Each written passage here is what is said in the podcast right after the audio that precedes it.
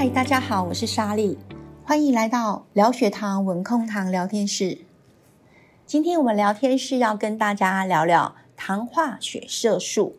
很多糖友应该对这个名词有点熟悉，但它除了能够进行诊断之外，它还有其他的功能哦。我们今天就来聊聊它。在上一次的聊天室当中，有提到了这个糖尿病的诊断。可以利用糖化血色素来进行糖尿病的诊断，这是一种协议的检验，通常在医疗机构或是检验所即可进行。需要由医疗人员抽取静脉血样之后，进行机器的分析。这样的检查不需要空腹就可以进行，意思是说它不会受食物的影响，即便你吃了饭、用了餐，也可以进行检验。糖化血色素的英文缩写为 HbA1c，或是我们简称为 A1c。它除了可以进行糖尿病的诊断之外，还可以用来评估血糖控制状态，是属于中期的衡量指标。它反映了过去糖友二到三个月血糖的平均值。依照美国糖尿病学会的治疗标准，一般成人非妊娠的糖尿病病患。理想的糖化血色素应该要控制在七 percent 以下。根据研究，如果能够将糖化血色素控制在七 percent 以下，就能够延缓或者是预防慢性并发症的发生。每降低一 percent 的糖化血色素，就可以减少三十七 percent 的小血管病变、四十三 percent 的周边血管以及截肢的这些问题。十二到十六 percent 的大血管病变的发生也可以减少的，所以糖化血色素的指标越低，显示它血糖控制是越佳，离并发症的距离就会越远。糖化血色素的控制标准或称为我们称为控制目标，我们会依病患的状态而有所不一样，去控制它的一个目标值。糖化血色素的控制，或者我们称为控制目标，会视病人的状态而有所不同，如年龄、本身的健康状态等等。例如，刚刚确诊的糖尿病病患，如果年纪比较轻，那么理想的目标就可以设在糖化血色素小于六点五 percent，而不是刚刚我们说的小于七 percent 哦。如果能达到理想的范围，那么对这位年轻的患者来讲，在这个漫长的抗糖路上，会走得更为平稳，慢性并发症的发生也会因此减缓，或者是严重程度会比较小哦。如果你是一位高龄的糖友，那么糖化血色素，而且他本身有其他的慢性疾病，那他有心脏病或者失智，没有办法达到自我照顾，那么糖化血色素的控制目标。可能可以放宽到七点五 percent，或是到八 percent。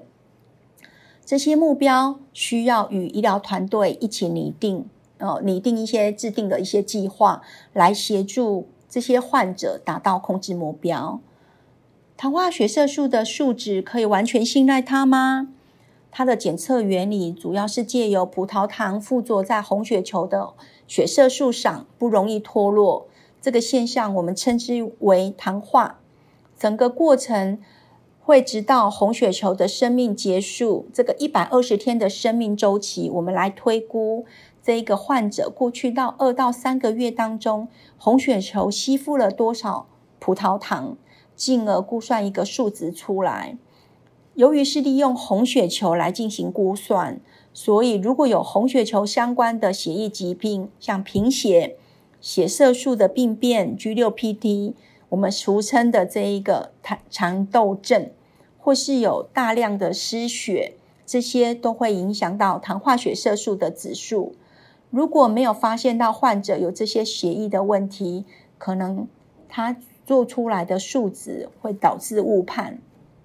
糖化血色素除了可以反映控制成果，但它也隐藏了。这个患者在这个期间高低血糖的问题，举个例子来说，糖化血色素如果是六点五 percent，这看起来似乎控制的非常的好，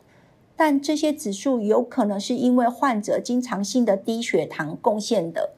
这低血糖对于糖尿病患者来讲是一个非常危险的状态，严重的时候可能会立即有这个生命的危险。所以，即便糖化血色素的指数非常的好，不代表这个控制是非常良好的状态，有可能是因为低血糖危险而被隐蔽了。因此，这些呃检测是有它的这个限制存在，或是它的缺点，但它仍然是现阶段糖尿病治疗的黄金指标。很多的研究证实，糖尿病并发症与糖化血色素之间两者有息息相关性。刚刚莎莉有提及，糖化血色素是可以反映过去二到三个月血糖的平均值。很多糖友对于百分比这个单位很难理解，那到底血糖值是多少呢？因此，美国糖尿病学会与欧洲糖尿病研究学会呢，跟国际的糖尿病联盟。共同发展了一套全球的标准化来解释糖化血色素与血糖平均值的关系。这个平均，这个血糖平均值，我们称为 EAG，英文就是 Estimated Average Glucose，它就是一个数学公式推估出来的数据。目前已经有一个对照表，例如糖化血色素七 percent。它的推估平均值就是一百五十四的血糖值，八 percent 的糖化血色素推估出来的平均血糖就是一百八十三。它的数学公式是这样的：二十八点七乘以糖化血色素值刮弧减四十六点七，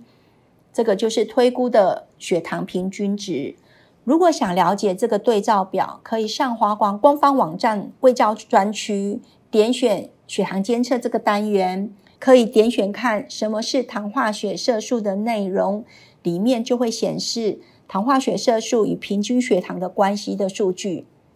好了，今天我们的时间就到了，我们下次见。